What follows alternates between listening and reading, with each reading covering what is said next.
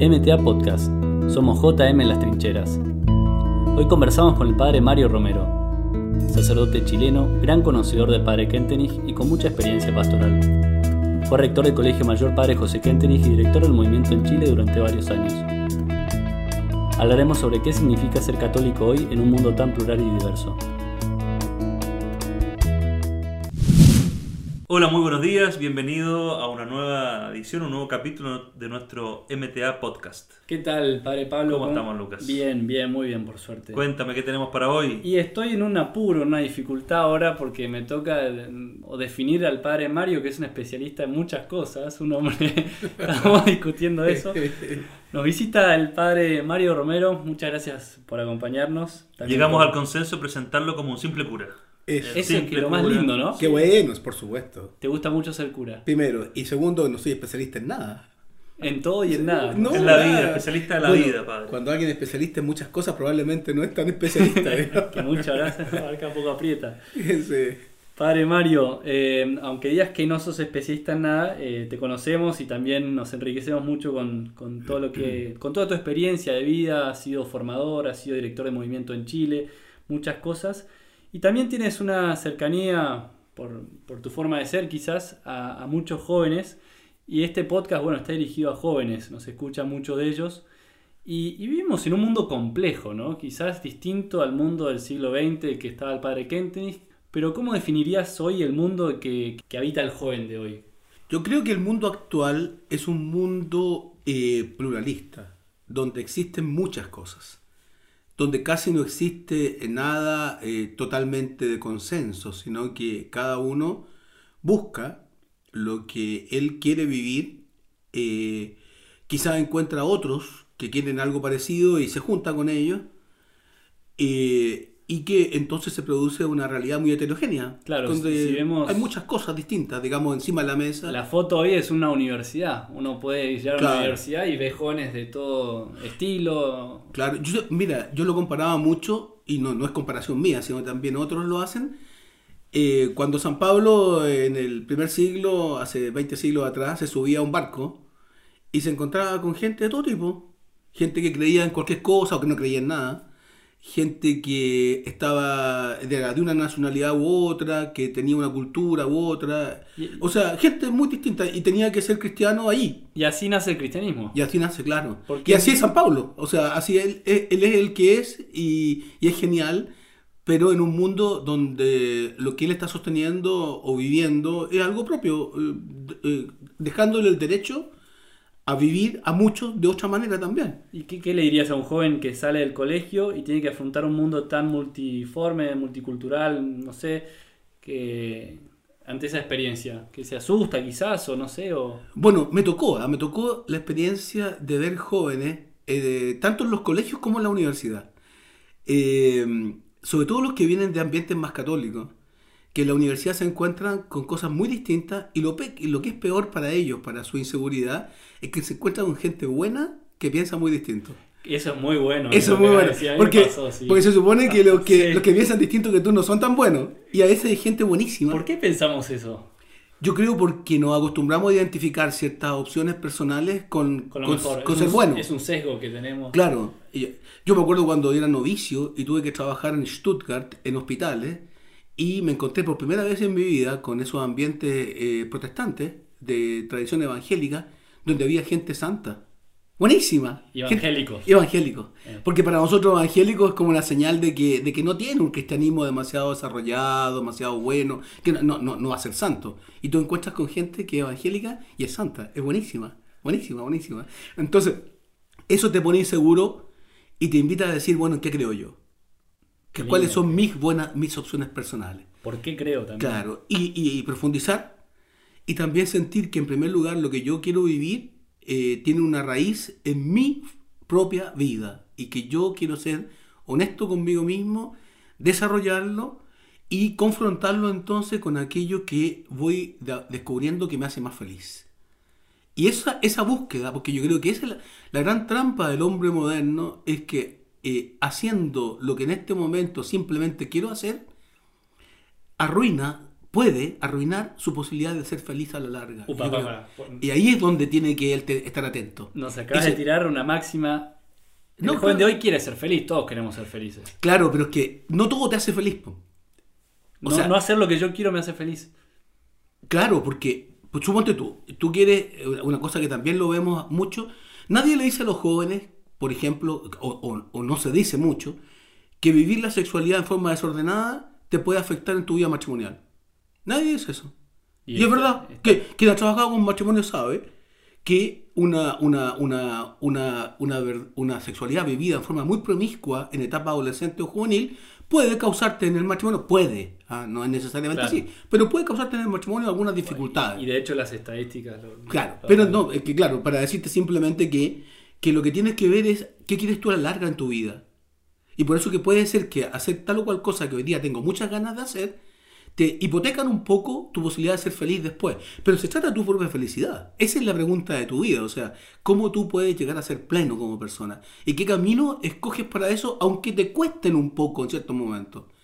Yo creo que ahí está la dinámica del joven. Y esa dinámica eh, yo creo que hay que vivirla en diálogo con el medio ambiente. O sea, eh, uno va buscando, uno va confrontándose.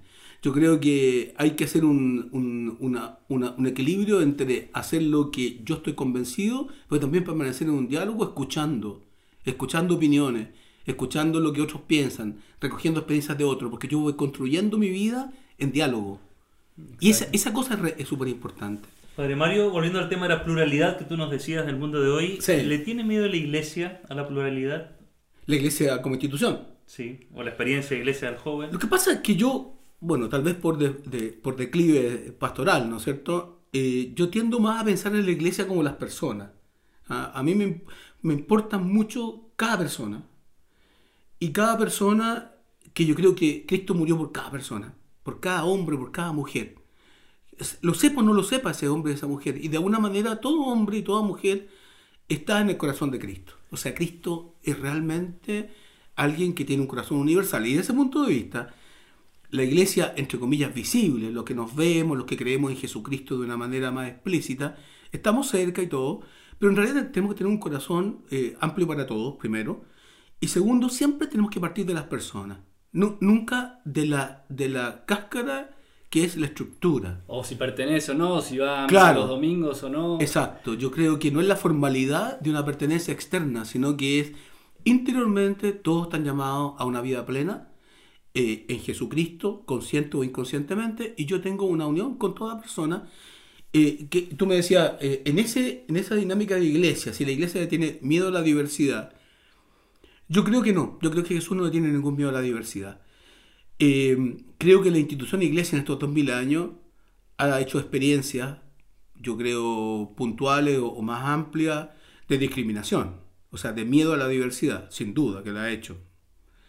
Pero también creo que la vocación interna de cada cristiano unido a Jesús es a tener un corazón universal, o sea, a no discriminar, a ser capaz de amarlo a todos, digamos, y de, y de servirlo a todos. Creo que en ese sentido, eh, el que- ¿sabes dónde está la, la dificultad de, de- de amar la diversidad?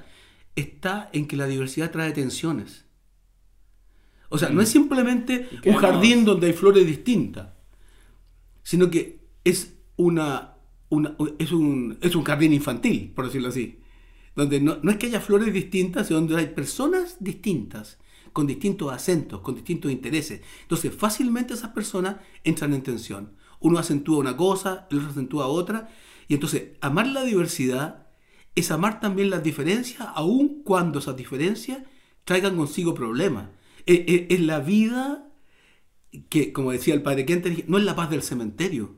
No, la- En, claro. en la vida en tensión, Real. pero a- para, para poder amar eso hay que tener fuerza y hay que tener esperanza, si no, no lo amo. Y- Por eso creo yo. Y pero, ¿qué, qué le dirías a un joven si ahora te está escuchando y dice, a mí me pasa eso, Padre Mario, que yo voy a la universidad y quisiera que sean todos tatianos y me cuesta mucho, me molesta o, o me irrita ver a alguien tan distinto que lleva una vida tan, tan distinta a la mía?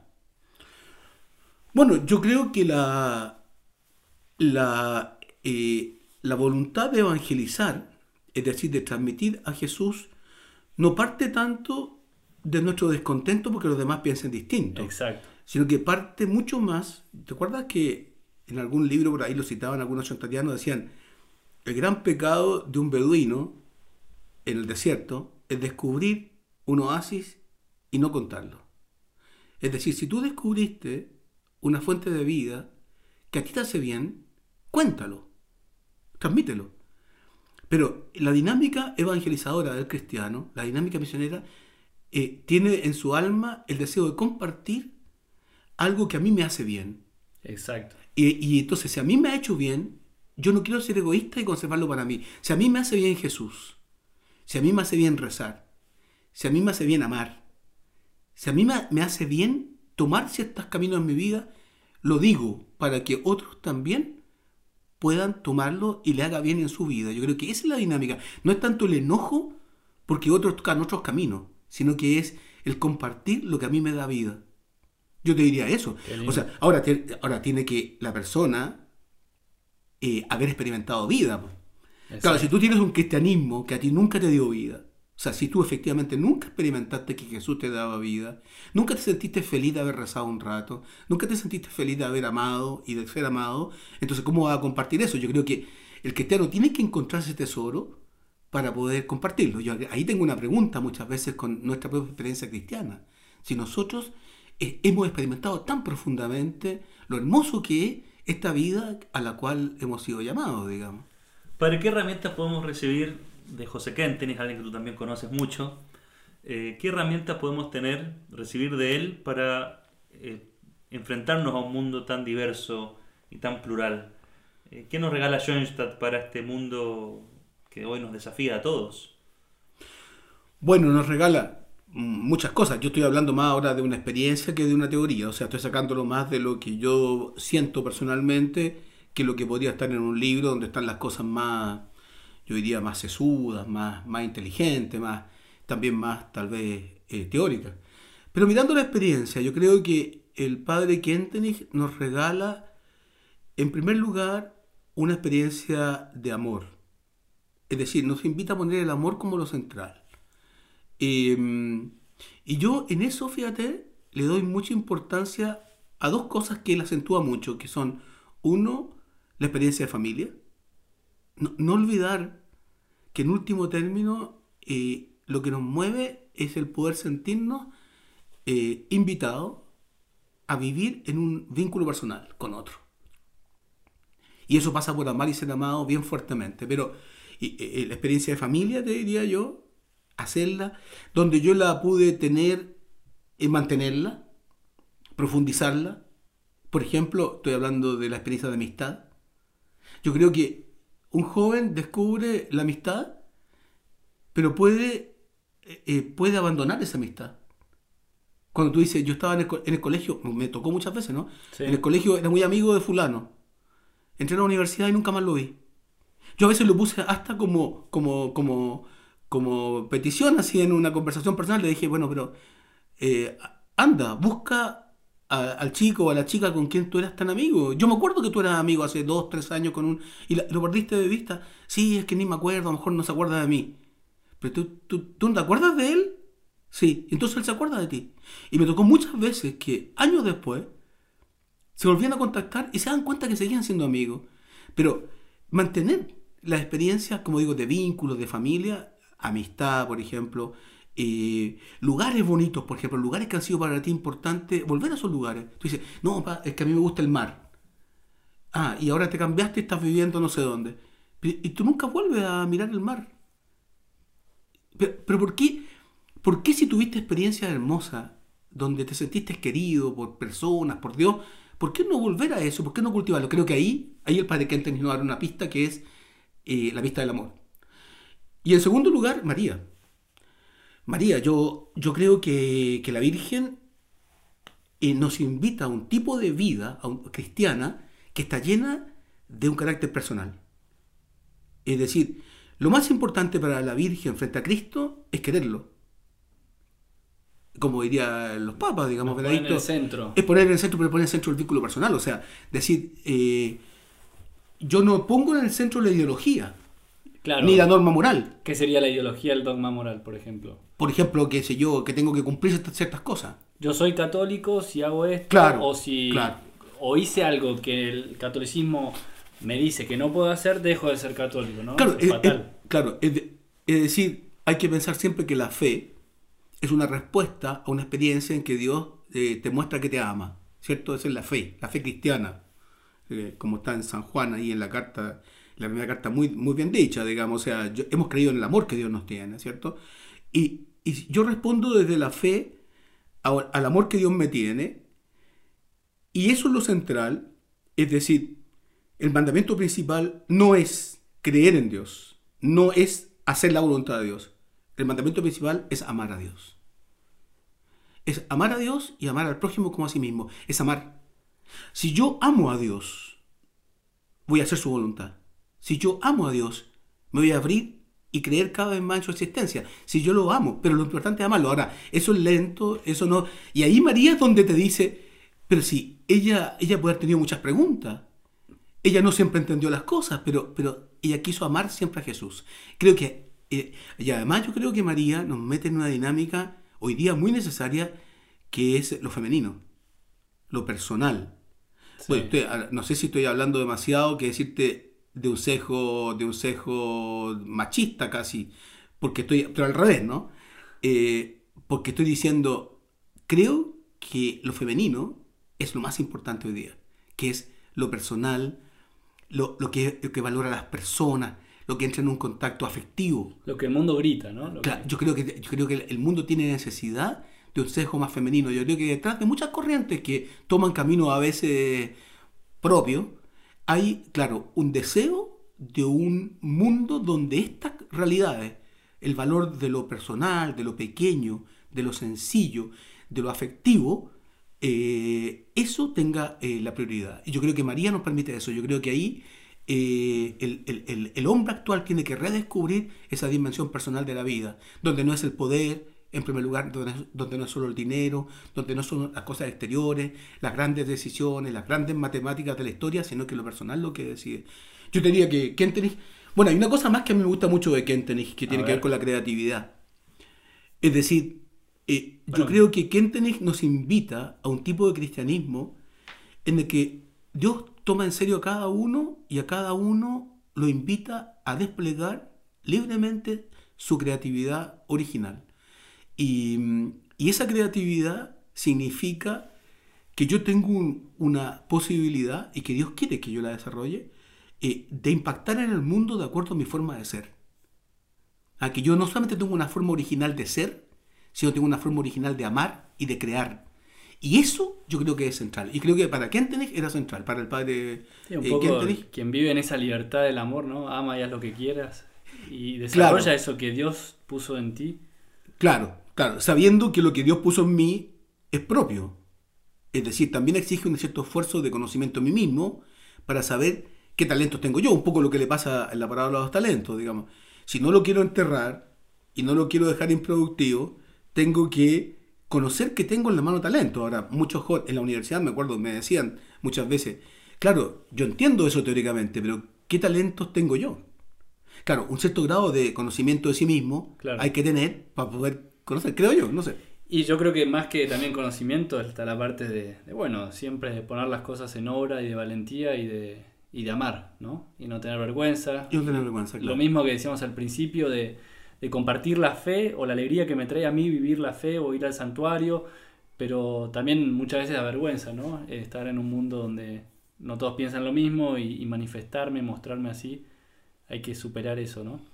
Bueno, un cierto grado de valentía. Estamos en tiempos en que un cierto grado de valentía es necesario. Yo creo que, yo mira, yo lo decía así, se lo decía a los matrimonios, incluso muchos de ellos jóvenes.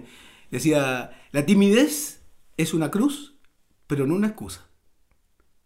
Eh, es una cruz, porque te cuesta su- superar la timidez, pero no es una excusa. Tienes, tienes que superarla. Hay, hay cierto tipo de defecto, entre comillas, que te, que te inhibe el desarrollo y que yo creo que es bueno que uno lo aborde. Ahora, Claro. por supuesto que nunca se... A veces se supera bastante, ¿ah? pero otras veces te quedan cosas para toda la vida. Pero yo creo que, como dices tú, o sea, un grado de valentía, de, de, de, de fuerza hay que hacer para que uno pueda sostenerse. Pero no peleando con nadie, ¿ah? Claro, no, no. sino que es más bien desde la propia originalidad. Estamos con el padre Mario Romero escuchando MT MTA Podcast. y padre Mario, otra pregunta que también del joven que se enfrenta al mundo de hoy, sobre todo un joven de Schoenstatt que a veces lucha por grandes ideales, son sus propias limitaciones, sus propias caídas, ¿no? Cómo manejar la culpa que a veces nos provoca el no poder dar la talla, no poder cumplir en la matriz lo que le prometí, eh, el volver a caer siempre en el mismo pecado, en el deber ser que se me puede formar eh, por eso mismo. Eh, ¿Cómo Ken tenéis trabajaba esto con los jóvenes? ¿Cómo lo manejaba? Bueno, dos cosas te diría yo. Uno, que la experiencia de, de debilidad, y estoy pensando todo tipo de debilidad, porque a veces no son culpa, a veces es porque uno es débil nomás y, no, no, puede hacer las cosas, no puede hacerlas solo o, o, o, siente que no es suficientemente consecuente. A veces no tiene que ver con pecado, a veces sí también, pero no, no necesariamente. La experiencia de debilidad en primer lugar no es mala, no es mala. Te hace más humilde, te hace capaz de abrirte, si no te lleva a una, a una depresión por una autoestima digamos, demasiado negativa o qué sé yo, eh, es sanita, o sea, es una, una cierta sana eh, insatisfacción consigo mismo. Y eso está bien, porque es un motor en tu desarrollo. Y cuando nos ponemos en contacto con Dios y vemos en la Biblia todos los profetas. Claro, todos los grandes, hay algo de eso siempre dando reconocerse vuelta. indigno. Sí. Y creo que es sano que uno se dé cuenta que uno no está al final del camino. ¿ah? Ahora, Dicho eso, lo segundo y que creo más importante es que eso no puede estar en el centro. La experiencia de debilidad no puede estar en el centro de la vida. No puede convertirse en lo más importante para ti. Sino que tú no naciste para eh, combatir pecados o errores o debilidades. Tú naciste para desarrollarte y llegar a una plenitud de la vida. Y por lo tanto el centro de tu vida son tus talentos, tus capacidades, el don de Dios que hay en ti. Eh, y eso tiene que desarrollarlo. Ahora, nosotros no somos Dios. Entonces nadie de nosotros tiene todas las cosas. Sino que siempre tenemos límites. Entonces, el tipo que es inteligente puede ser eh, orgulloso. El, el, tipo que es sensible puede ser depresivo. El tipo que es activo puede ser nervioso. El tipo que es sereno puede ser flojo. Pero, perdón, pero el desafío de la vida no consiste en, en, en abordar esos límites sino que el desafío de la vida consiste en desarrollar el centro de tus talentos.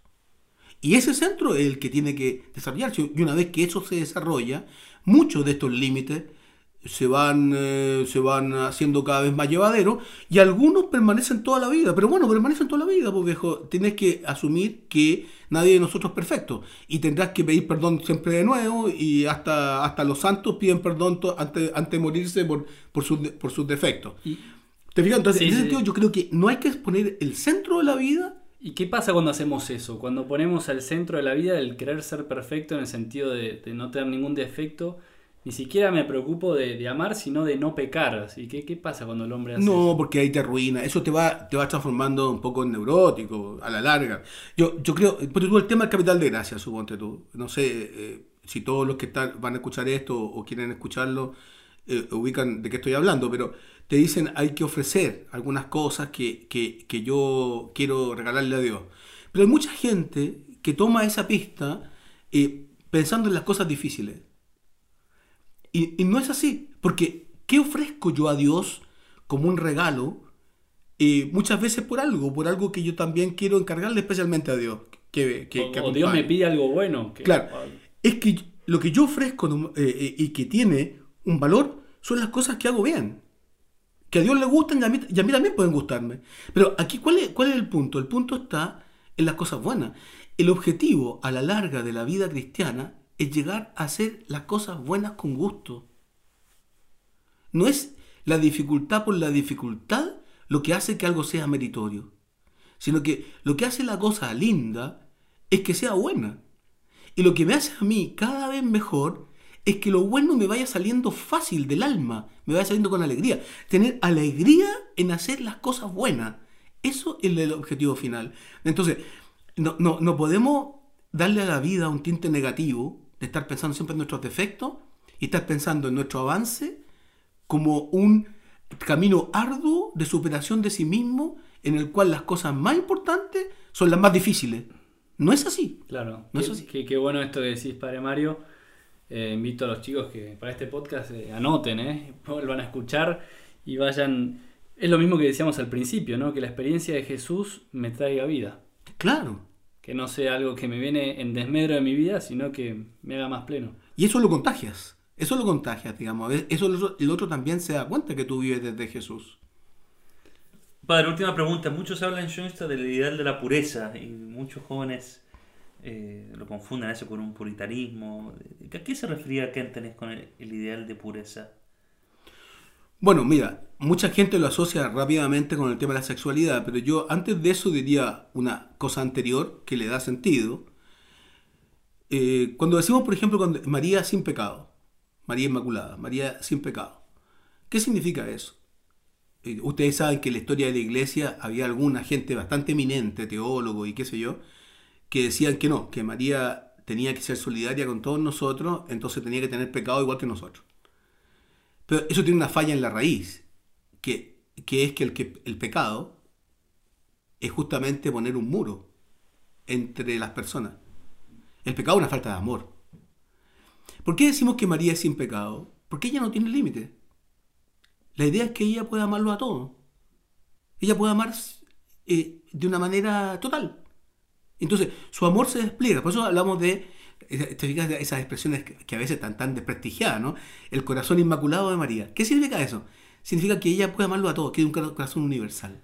Y, y cuando dice, bueno, y yo entonces, si, si, entro en una relación con ella, ella me va ayudando a tener eso, que en el fondo es un reflejo de Cristo. ¿eh? Cristo es así. Entonces, yo voy también aprendiendo a tener un corazón universal. Entonces, lo primero que hay que pensar cuando hablamos de pureza es que estamos invitados a la plenitud del amor. Santidad, en el sentido, eh, eh, yo diría, profundo, hoy día la santidad como palabra está bastante prestigiada, pero si uno pensara así como, como el ideal cristiano, eh, decían los padres de la iglesia, santidad es la eh, plenitud de la vida y la perfección del amor, que son sinónimos. ¿eh? La mm. plenitud de la vida, la perfección del amor. Y eso lo toma el Concilio Vaticano II, lo toma Juan Pablo II para explicar un poco a qué estamos llamados. Estamos llamados a la plenitud de la vida y a la perfección del amor. Yo digo, cuando hablamos de pureza, en primer lugar estamos eh, reconociendo que lo que nos hace verdaderamente feliz es poder tener vida plena y un gran amor. Amor recibido y dado. Ahora, en ese contexto es donde tú dices ya, ahora, ¿y cómo inserta la sexualidad en eso? Bueno, la sexualidad está inserta en mi vocación al amor. Es, es un aspecto muy importante de la vocación que tenemos cada uno de nosotros a amar.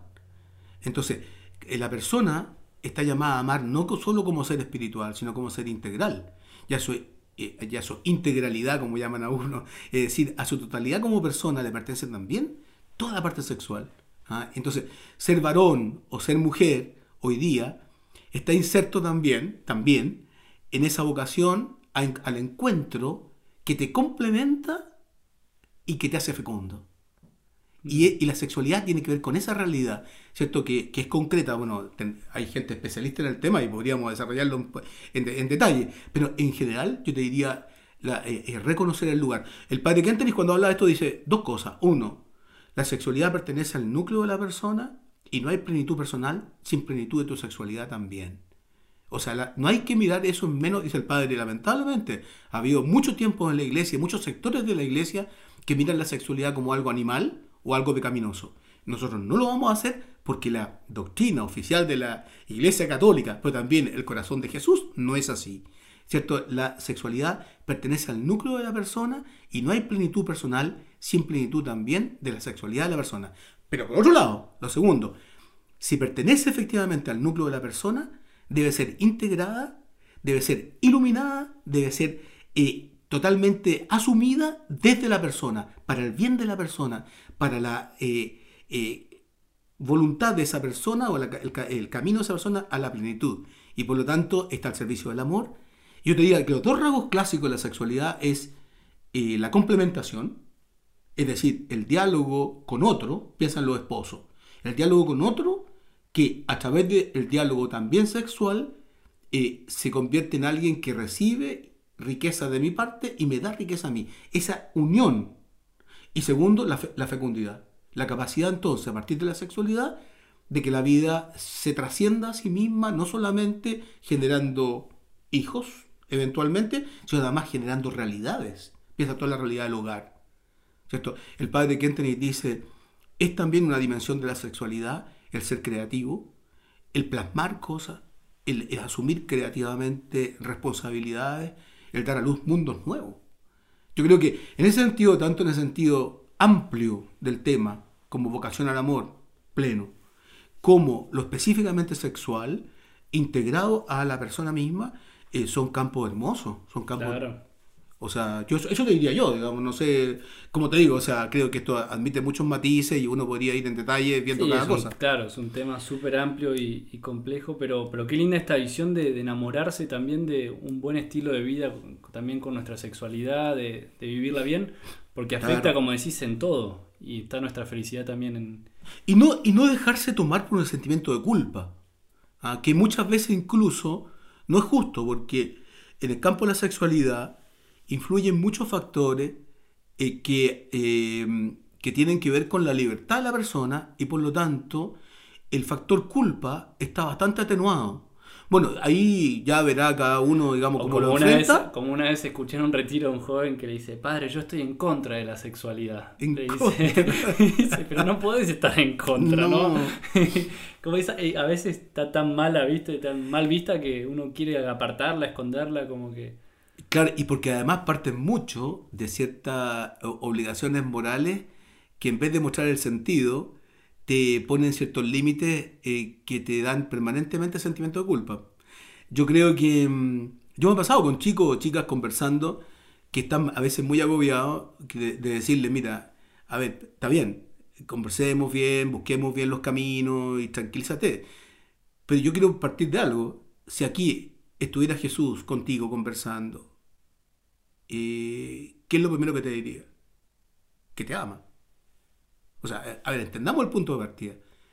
El Señor que murió por ti y que te invita a una vida nueva para la cual tienes que decidirte, construir algo, pero ese Señor que murió por ti y te ama, eh, te va a ofrecer las posibilidades más grandes de, de que te sientas acogido, de que te sientas querido.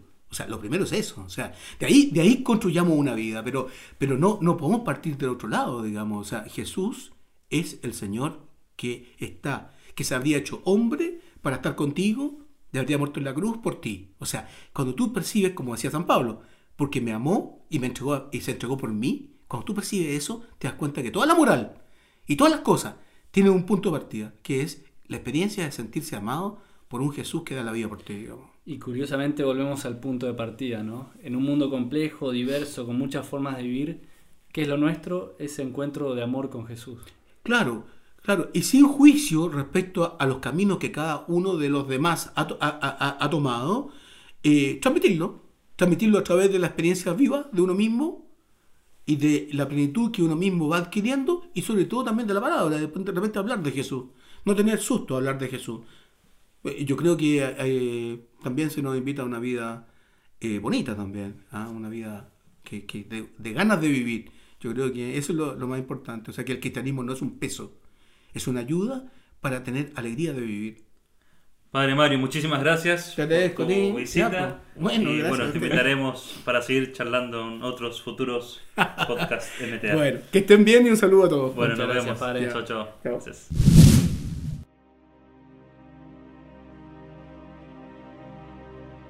Bueno, Lucas, buenísimo lo que hemos escuchado del padre Mario Romero. Él es muy humilde, pero sabe mucho, ¿no? Sabes muchísimo y la verdad que lo notamos al escucharlo que va de un tema al otro y, y tiró de todo. Nos dieron ganas de quedarnos acá largas horas conversando con él, pero bueno, esto tiene que ser acotado. Y algunas reflexiones que nos ayuden, ¿no? Él nos decía en su diagnóstico que el joven de hoy se confronta con un mundo súper plural, Sí. de una gran diversidad. ¿Cómo me enfrento yo a un mundo que es muy diverso, muchas veces que piensa distinto a mí? ¿Cómo vivo mis ideales católicos sin miedo, sin temor, pero también con acogida, con misericordia a los que piensan distinto, a los que viven distinto de mí? Sí, y mm, eso bueno, lo hemos escuchado y también nos confrontamos a diario en este mundo tan diverso. Eh, pero él puso el centro, ¿no? También yo me quedé pensando en esto de- del amor de Dios, ¿no? Como el, la centralidad del mensaje cristiano es Jesús, una persona que te llama a seguirlo, a amarlo. Y por eso también es bueno preguntarnos hoy, bueno, ¿cómo está mi vínculo de amor con, Dios? De ahí parte todo. Si yo amo a Dios, eh, no voy a odiar a mis hermanos. Y si yo amo a Dios, lo que Dios me pide, voy a hacer su voluntad, nos decía el padre Mario. Entonces, ¿cómo está mi vínculo de amor con Dios? Y a través de ese vínculo también conoces los vínculos con los demás, con tu grupo de amigos, cómo están tus amistades, el vínculo con tu familia, cómo estás amando a las personas que te rodean. Sabemos que el mundo sobrenatural y el mundo natural de los vínculos se unen constantemente y, y si estamos peleados con nuestros amigos, con nuestra familia, también vamos a tener cierta barrera para llegar a Dios, ¿no? Entonces, bueno, ¿cómo están mis vínculos con mi familia, con mis amigos, eh, esas personas que me sostienen y que también yo sostengo? ¿Cómo están hoy en día?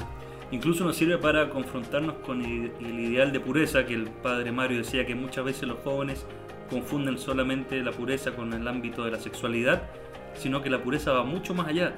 Significa que yo no tengo trabas para amar, para darme, para regalarme con todos los talentos que tengo, ahí donde Dios me invita. Eso significa en primer lugar vivir el ideal de pureza, que yo no tenga obstáculos para poder entregarme tal y como soy. Entonces, pregúntense, ¿cuál sería la pregunta entonces? Y podríamos, bueno, ¿cómo estoy viendo también mi sexualidad que es tan importante a la hora de amar, ¿no? Que eh, sexualidad entendida de modo integral en la persona. Y en el fondo también todo nos, nos lleva a meditar y a, pre- a preguntarnos qué es la imagen que tengo yo de Dios.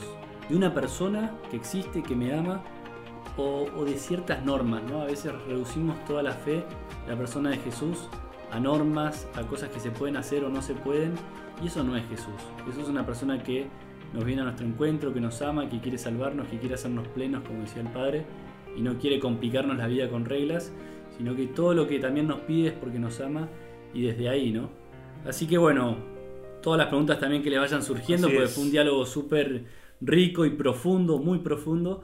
Así que Y les dejo una invitación, si ustedes tienen alguna pregunta que quisieran hacernos, comuníquense por en la cuenta de Instagram que tenemos, arroba, MTA Podcast, ahí nos pueden mandar un mensaje por interno y háganos comentarios o preguntas y nosotros veremos pues si en otra oportunidad o de alguna manera también por ese, ese mismo medio podemos contestar algunas inquietudes. bueno, ha sido todo por hoy. Padre Eso, Pablo. nos vemos en el próximo podcast. Chao, chao.